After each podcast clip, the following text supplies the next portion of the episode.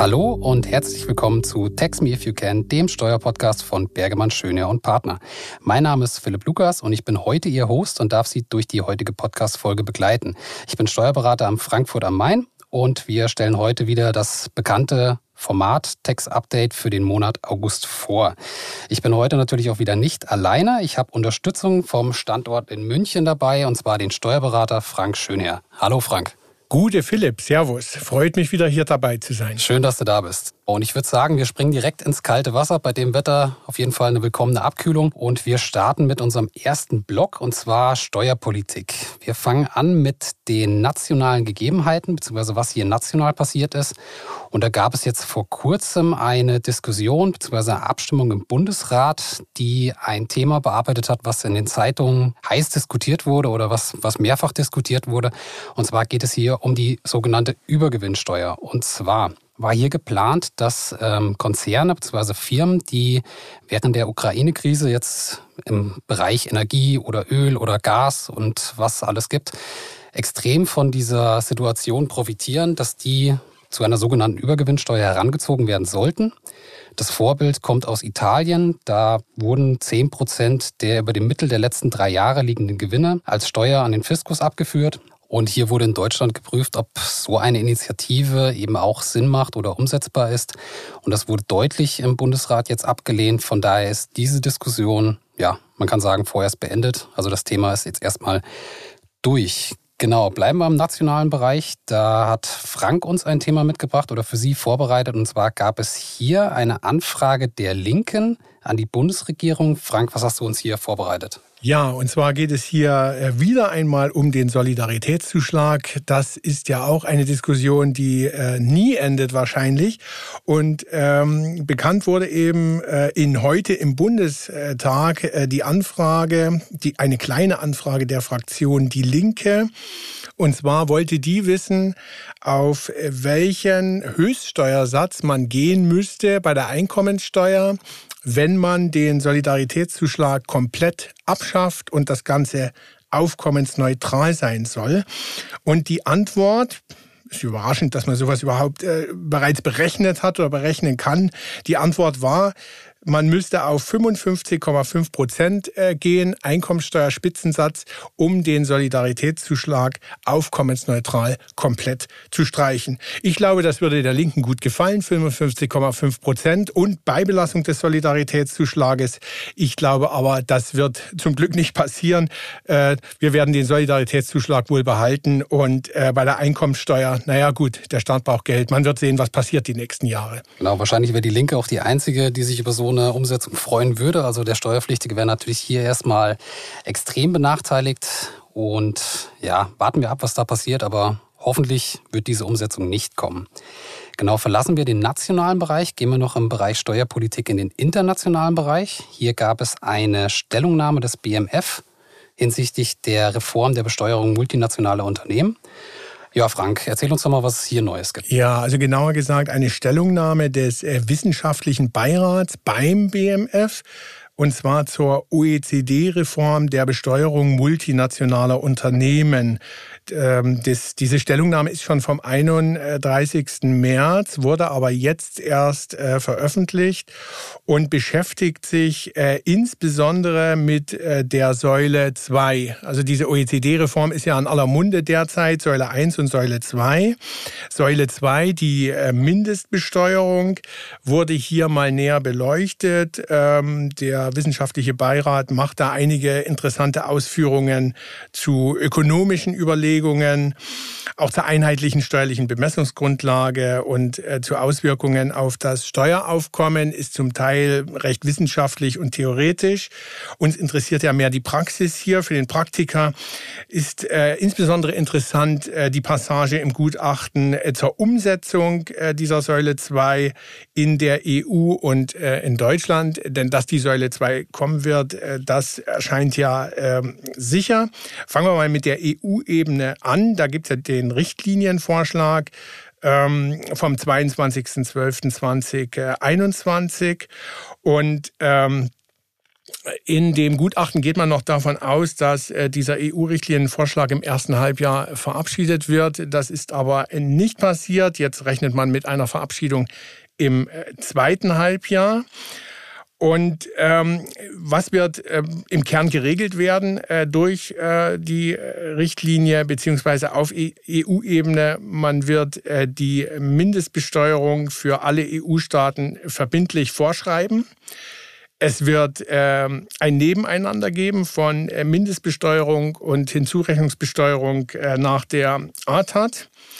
Und es wird äh, zusätzlich äh, die Zins- und äh, Lizenzgebührenrichtlinie angepasst werden müssen, um die Säule 2 der Mindestbesteuerung umzusetzen. Ja, die EU-Ebene, die hört sich ja immer relativ formal und kompliziert an und ähm, es herrscht ja immer Einstimmigkeitsprinzip. Frank, wie läuft das denn genau hier in dem Fall?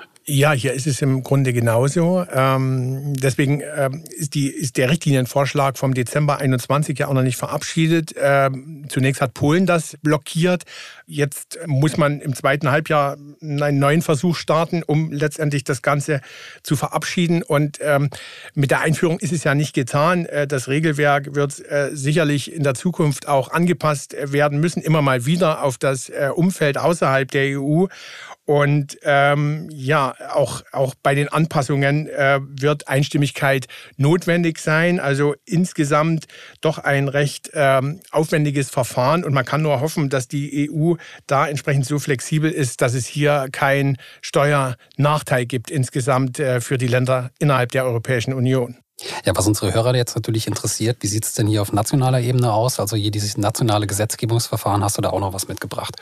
Ja, die Richtlinie muss natürlich in nationales Recht äh, umgesetzt werden. Und ähm, in der Richtlinie äh, steht sogar eine Verpflichtung äh, der Umsetzung bis Ende des Jahres 22 drin, also bis Ende diesen Jahres. Da wird uns also noch etwas äh, erwarten. Voraussichtlich äh, soll es dann losgehen mit der Anwendung ab 2024. Also das heißt, äh, der Zeithorizont äh, ist gar nicht mehr so lang, insbesondere für Großunternehmen, die das ja hauptsächlich betrifft, die dann entsprechend auch ähm, ja, ihre, ihre Prozesse ja anpassen müssen. Und zwei Kernthemen äh, gibt es da aus meiner Sicht, äh, die sicher spannend werden hier in der nationalen äh, Gesetzgebung, nämlich ähm, die Frage eins: wird es ein Sonderrecht geben für Unternehmen mit Umsätzen über 750 Millionen Euro? Für diese wird nämlich die Mindestbesteuerung im internationalen Kontext vorgeschrieben. Oder aber führt man ähm, die Mindestbesteuerung für Unternehmen aller Größenordnungen oder Größenklassen ein? Das ist also die erste spannende Frage. Und die zweite spannende Frage wird sein, ähm, wir kennen ja ähm, die Hinzurechnung ausländischer Gewinne bisher schon aus dem ASTG im Rahmen der Hinzurechnungsbesteuerung. Und ähm, man hat äh, hier die Gewinne ja äh, dergestalt hinzugerechnet, dass man sie nach äh, deutschen steuerlichen Grundsätzen äh, ermittelt hat, also nach ESTG und KSTG. Und äh, das soll nach der äh, Income Inclusion ähm, der Mindestbesteuerung nicht so sein. Da soll es ein eigenständiges Regelwerk äh, geben. Und diese Ermittlungsregeln, die müssen natürlich auch im nationalen Recht umgesetzt werden und da darf man mal gespannt sein, ähm, wie das der Gesetzgeber löst. Vielleicht wird das ja auch zum Anlass genommen, dann endlich mal die Niedrigbesteuerungsgrenze im AStG von derzeit 25 Prozent auf 15 Prozent abzusenken. Also die Möglichkeit würde hier bestehen. Es bleibt auf jeden Fall spannend, was hier in Zukunft noch passieren wird. Also das Thema wird uns noch weiter beschäftigen. Und wenn hier etwas Neues kommen sollte, werden wir es natürlich aufgreifen und in unserem Podcast-Format dann äh, entsprechend vorstellen. Und bevor wir jetzt zum nächsten Block kommen, würde ich den ersten Block Steuerpolitik abschließen und eine kurze Pause einlegen, dass wir uns gleich wieder zur Gesetzgebung hören.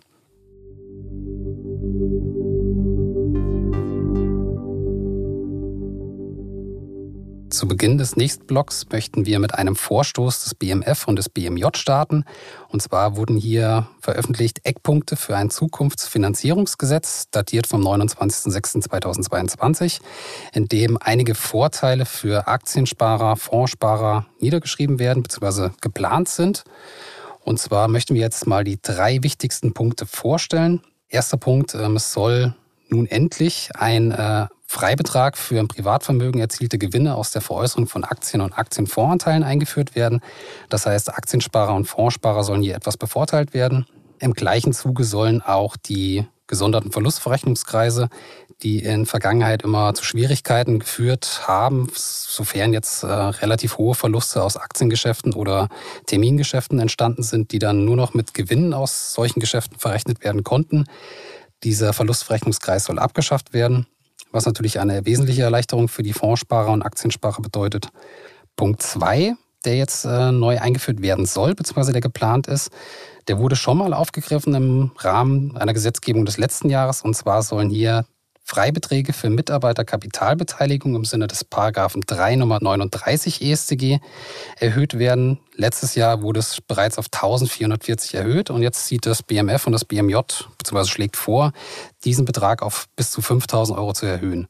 Und einer der letzten Punkte, die wir jetzt noch hier erwähnen möchten, ist ähm, die Erhöhung der Arbeitnehmersparzulage und insbesondere auch die Erweiterung des Kreises der Zulageberechtigten, weil das in Vergangenheit immer zu Problemen geführt hat, dass viele Personen nicht zulageberechtigt sind oder nicht zu diesem Personenkreis gehören. Und das soll extrem erweitert werden, beziehungsweise es soll die Möglichkeit einigen Leuten oder einigen weiteren Leuten ermöglicht werden. Genau, BMF und BMJ betonen allerdings, dass das jetzt noch kein konkreter Gesetzesentwurf ist, sondern dass es einfach nur mal zur politischen Diskussion gestellt wird. Also das wird uns noch ein bisschen begleiten, beziehungsweise das wird noch ein bisschen dauern bis zur Umsetzung. Das BMF und das BMJ haben geplant, beziehungsweise schon mal vorausgeschickt, dass es bis Herbst 2023 in Kraft treten könnte, wenn dann alles gut läuft. Von daher wird dann nächstes Jahr, werden wir das Thema nochmal aufgreifen, sofern dann ein konkreter Gesetzesentwurf vorliegt.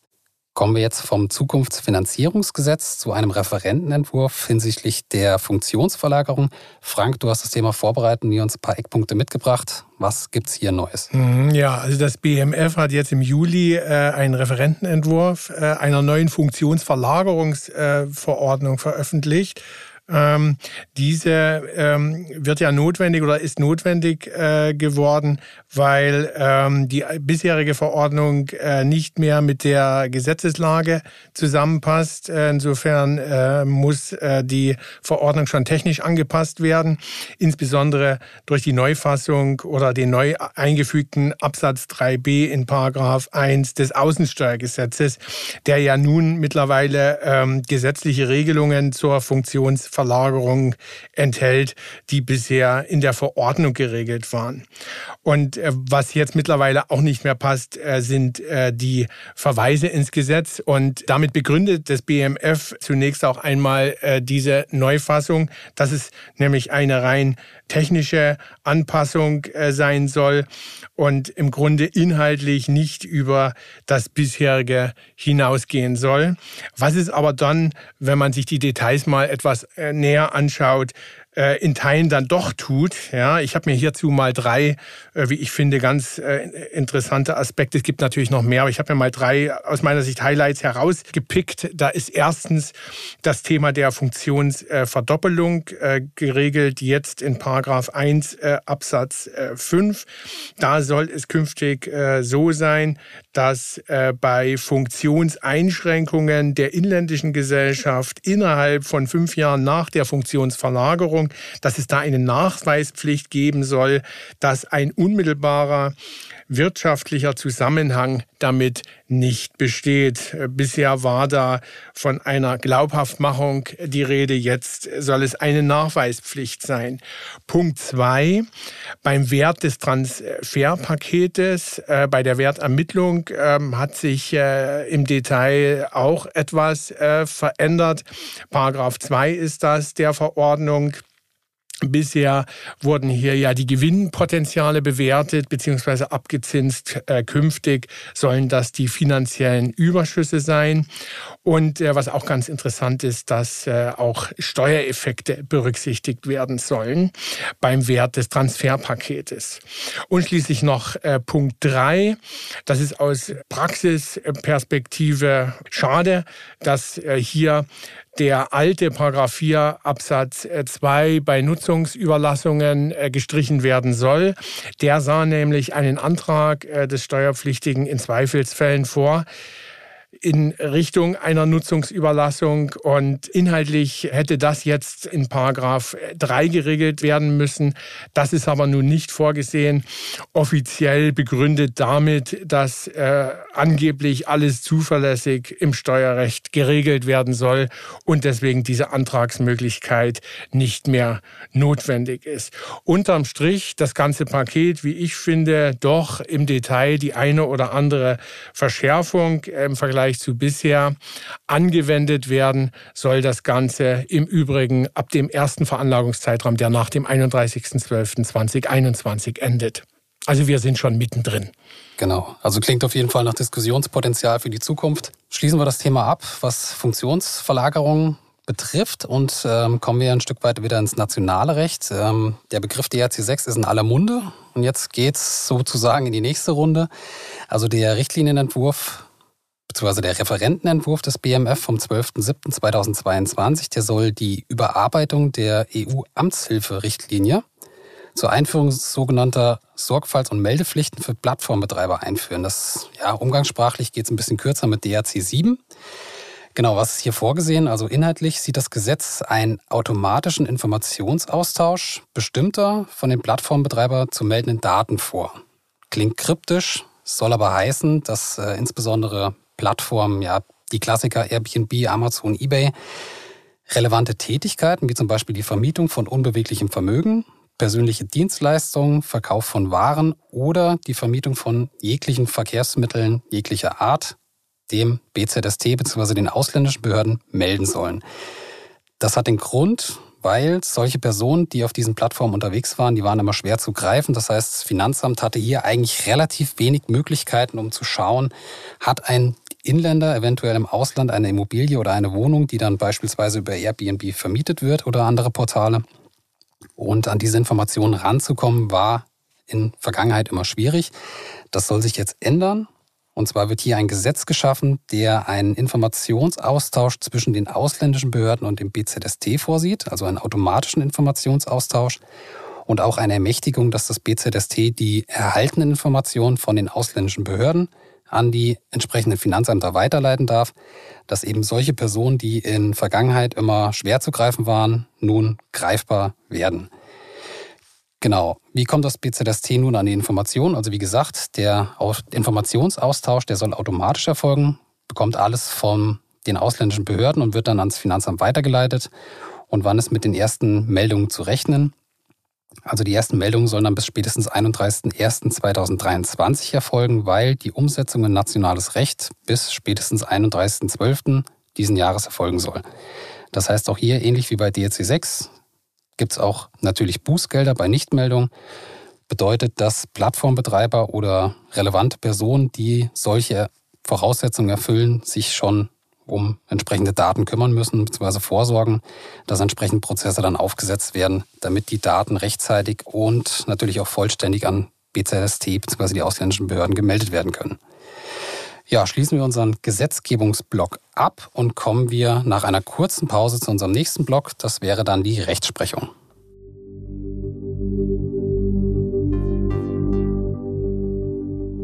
In unserem nächsten Block möchten wir uns jetzt mit der Rechtsprechung bzw. auch mit der Anwendung der Gesetzgebung beschäftigen. Und zwar gibt es hier eine Übergangsregelung eines ganz frischen Gesetzes. Frank, du hast uns hier was mitgebracht, dann berichte mal. Ja, das tue ich sehr gerne. Die Neuregelung der Vollverzinsung ist ja nun wirksam geworden im Juli und äh, steht im Bundesgesetzblatt. Geändert wurden die Abgabenordnung und das Einführungsgesetz zur Abgabenordnung. Und jetzt haben wir einen ganz äh, interessanten Punkt zur Anwendung nämlich äh, den Artikel 97, Paragraph 15 Absatz 16 äh, des Einführungsgesetzes äh, der Abgabenordnung. Hier ist nämlich eine Übergangsregelung äh, für die Verzinsungszeiträume ab dem 01.01.2019 vorgesehen. Das ist ja die eigentliche Änderung, dass man eben jetzt hier ab diesem Moment eine Verzinsung von nur noch 1,8 Prozent anstatt äh, vorher der 6 Prozent hat. Und ähm, die, der Steuerverwaltung äh, wird ähm, die Möglichkeit eingeräumt, solange sie organisatorisch und technisch noch nicht in der Lage ist, die Zinsen neu zu berechnen, die Zinsfestsetzungen äh, entweder auszusetzen oder eben vorläufig ergehen zu lassen. Und genau das äh, passiert jetzt. Äh, die Finanzverwaltung ist eben jetzt noch nicht so schnell technisch in der Lage, die Neuregelung äh, umzusetzen. Und äh, deswegen ist jetzt äh, im Juli hier am 22. Äh, konkret gesagt ein BMF-Schreiben ergangen, das letztlich zur Umsetzung dieser Übergangsregelung Stellung nimmt. Und ähm, bis auf weiteres, das ist so der Kern, die Kernaussage aus meiner Sicht, äh, wird es also keine Zinsfestsetzungen geben für Zeiträume ab dem 01.01.2019. Und wichtig äh, für den Rechtsanwender ist natürlich hier, dass man das unbedingt im Hinterkopf behält, denn aufgeschoben ist nicht aufgehoben. Und sobald die Finanzämter in der Lage sind, die Zinsen zu erheben, werden die das dann auch tun. Ja, wo Geld zu holen ist, werden sie sich wahrscheinlich sehr bemühen, das dann auch zeitig anzugehen. Das bleibt auf jeden Fall auch spannend. Und in der Praxis ist auf jeden Fall geboten, hier einen Blick auf die Bescheide zu werfen, dass hier alles korrekt läuft, beziehungsweise mal zu schauen, was überhaupt dann in der Zinsfestsetzung gemacht wurde und ob der Vorläufigkeitsvermerk entsprechend drin ist. Gerade bei den Fällen, wo Erstattungen zu erwarten sind, dass man hier keine Probleme in Zukunft hat. Das kann natürlich auch äh, Konsequenzen haben für Abschlüsse, Quartalsabschlüsse, Jahresabschlüsse, dass man natürlich diese Zinsen in gewisser Art Art als, als Verbindlichkeit oder Rückstellung äh, jetzt auch schon abbilden muss. Genau, weiterer guter Punkt, ja. Genau, dann gibt es noch ein weiteres Thema und zwar ja, befasst sich das mit der Verfassungsmäßigkeit der Säumniszuschläge? Da hast du auch noch etwas vorbereitet für uns. Ja, ähm, wie ich fand, äh, eine ganz interessante Aussetzungsentscheidung äh, des Bundesfinanzhofes, jetzt veröffentlicht äh, im, im, im Juli auch. Ähm, das ist ja ungewöhnlich, äh, dass, dass so eine Aussetzungsentscheidung überhaupt veröffentlicht wird, aber hier kann es tatsächlich, sagen wir mal, eine recht weitreichende Wirkung haben. Nämlich im Schlepptau der Entscheidungen aus dem letzten Sommer des Bundesverfassungsgerichtes zur ähm, Verzinsung. Der BFH hat nämlich ähm, erhebliche Zweifel ähm, ob die äh, derzeitige Höhe der Säumniszuschläge für Zeiträume ab dem 01.01.2019 verfassungsgemäß ist. Ja? Äh, Nochmal zur Rekapitulation. Die Säumniszuschläge waren ja nicht betroffen von der Rechtsprechung äh, des Verfassungsgerichtes, also nicht unmittelbar. Daher hat hier der Gesetzgeber auch nicht reagiert und hat sie unverändert bei 1% pro Monat gelassen. Und äh, der BFH hatte nun in einem Aussetzungsverfahren Gerichtsverfahren darüber zu entscheiden, ob diese 1% ähm, noch ähm, ja, verfassungsgemäß sind und ähm, hat eben hier erhebliche Zweifel geäußert, ähm, weil er sagt, diese Säumniszuschläge haben im Grunde zwei Komponenten. Das, das, das die erste Komponente ist, ist das Druckmittel, dass eben hier die Steuern rechtzeitig äh, bezahlt werden. Und die zweite Komponente, und die ist hier entscheidend, äh, dass ähm, diese 1% auch eine gewisse Gegenleistung äh, für äh, die spätere Bezahlung sind. Und äh, Gegenleistung äh, entspricht äh, in dem Falle eben auch einer Verzinsung, einer Zinskomponente.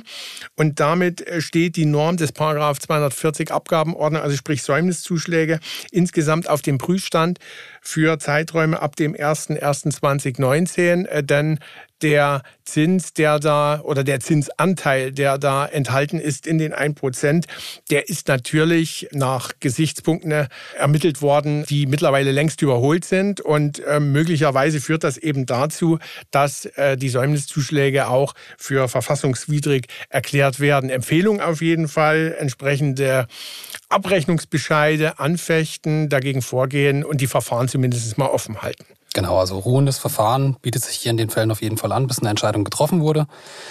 Und ja, kommen wir direkt zum nächsten Thema. Schließen wir das Thema Verzinsung und Verfassungsmäßigkeit Säumniszuschläge ab. Wir haben eine Vorlage beim EuGH des Finanzgerichts Münsters, das sich mit dem Direktanspruch in der Umsatzsteuer beschäftigt. Frank, da hast du auch was vorbereitet und würdest das gerne vorstellen, hoffentlich. Ja, dieses Thema äh, beschäftigt, äh, beschäftigt, uns ja auch immer, immer wieder, auch hier schon äh, im, im, im, Podcast. Da hatten wir ja das äh, BMF-Schreiben beleuchtet, äh, was dazu vor einigen Monaten ergangen ist. Und ähm, das Finanzgericht Münster hatte sich eben nun wieder mit so einem äh, mit der Frage eines solchen Direktanspruches äh, zu befassen äh, und äh, zu dessen Reichweite. Und ähm, im Kern geht es eben um das Thema Remsma, ja, der sogenannte Remsma-Anspruch. Ähm, auf die EuGH-Entscheidung vom 15. März 2007 äh, wurde auch Bezug genommen in der Vorlagefrage. Und ähm, worum ging es bei Remsmar? Nochmal kurz rekapituliert. Im Kern ging es um die Frage, kann sich ein Auftraggeber die äh, zu Unrecht gezahlte Umsatzsteuer ähm, direkt vom Fiskus äh, zurückerstatten lassen, wenn der Dienstleister nicht mehr in der Lage ist, äh, diese Umsatzsteuer zurückzubezahlen. Und ähm, der Fall spielte in Italien. Nach nationalem Recht wurde das dort abgelehnt. Äh, deswegen landete der Fall schließlich beim EuGH. Und der EuGH hat eben hier der Firma Rems mal Recht gegeben und hat gesagt, die Effektivität der Mehrwertsteuer, sprich die verfahrensrechtliche Umsetzung, gebietet es, falls die Umsatzsteuer nur sehr erschwert oder unmöglich zurückzubekommen ist äh, vom Dienstleister, dass dann eben ein Direktanspruch äh, zum, gegenüber dem Fiskus besteht. Und das bringt uns äh, direkt zu unserem Fall. Jetzt der Kläger, ein Holzhändler, lieferte Holz ähm, zu 7 Prozent, was korrekt war, kaufte das Holz aber zu 19 Prozent Umsatzsteuer ein. Und das Finanzamt stellte das fest und wollte insoweit äh, die Vorsteuer wieder zurückhaben, sprich die Differenz von 7 zu 19 Prozent. Unser Holzhändler wiederum wollte sich das Geld von seinem Vorlieferanten zurückholen. Der verweigerte die Zahlung allerdings unter Einrede der Verjährung.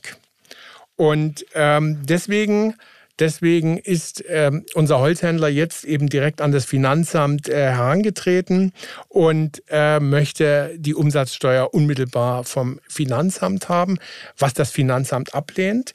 Ähm, es entspricht auch äh, dem BMF-Schreiben vom äh, 12. April äh, diesen Jahres. Ähm, diese Ablehnung, da steht nämlich in der Textziffer 13, wenn zivilrechtliche Verjährung eingetreten ist, äh, dann besteht auch kein Anspruch mehr gegenüber der Finanzverwaltung. Und ähm, deswegen hatte nun äh, sich das Finanzgericht Münster mit dem Fall auseinanderzusetzen und sah sich aber nicht imstande, das selbst zu entscheiden und hat deshalb dem EuGH die Frage vorgelegt, ob in diesem Fall hier ein Direktanspruch besteht, aber selbst erhebliche Zweifel geäußert aus zwei Gründen. Nämlich erstens, der Lieferant war hier weder insolvent äh, noch zahlungsunfähig. Ja, das war eben der erste Unterschied zu Remsmar. Und zweitens, äh, der Lieferant, ähm, der hat immer noch die Möglichkeit, äh, sich seinerseits die Umsatzsteuer durch Rechnungsberichtigung vom Finanzamt äh, zurückzuholen, was dann zur Folge gegebenenfalls äh, haben könnte, dass das Finanzamt die Umsatzsteuer zweimal auszahlt. Und das Finanzamt müsste sich dann in unserem Fall von unserem Holzhändler die Umsatzsteuer wieder zurückholen, was möglicherweise dadurch erschwert erschwert wird, dass wiederum der Holzhändler vielleicht äh, nicht mehr zahlen kann. Deswegen hat also das Finanzamt Münster erhebliche Zweifel und ähm, ja, wir sind mal sehr gespannt, wie der EuGH diese Frage entscheiden wird. Genau, wir werden das weiterhin beobachten und äh, wer sich das BMF-Schreiben vom 12.04.2022 nochmal in Kürze anhören möchte, verweisen wir hier auf die Text-Update-Folge Monat Mai, wo wir das Thema bereits mal kurz behandelt haben. Genau, und bevor wir zur Statistik bzw. zu den Statistiken des Monats kommen, würden wir nochmal eine kurze Pause einlegen und sind dann gleich wieder für Sie da.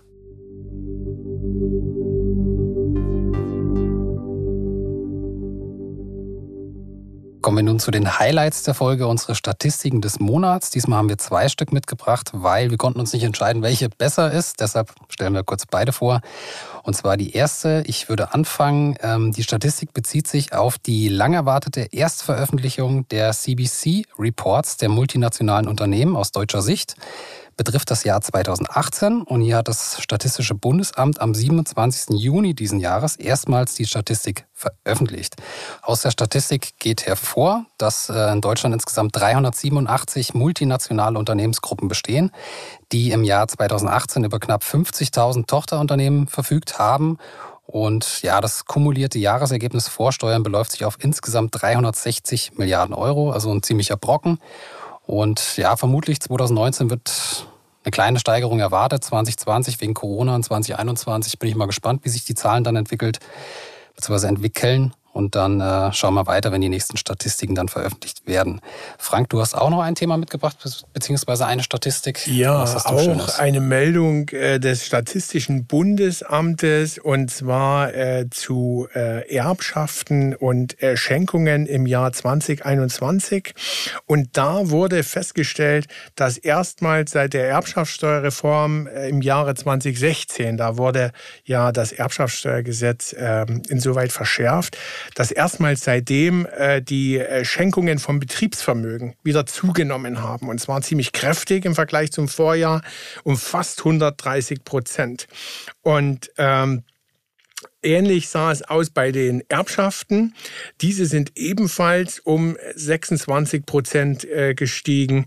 Und ähm, also bei Betriebsvermögen und auch bei dem übrigen äh, Vermögen ist das geschenkte Vermögen um fast 40 Prozent höher als im Vorjahr. Also man sieht, ähm, die Nachfolgewelle rollt. Es wird äh, hohes Vermögen vererbt und verschenkt. Und das Ganze hat nach einer gewissen Pause aufgrund der Reform in 2016 wieder erheblich an Fahrt aufgenommen. Bleibt natürlich spannend, wie sich das in Zukunft entwickelt, beziehungsweise ob es weiter so geht mit dem Trend.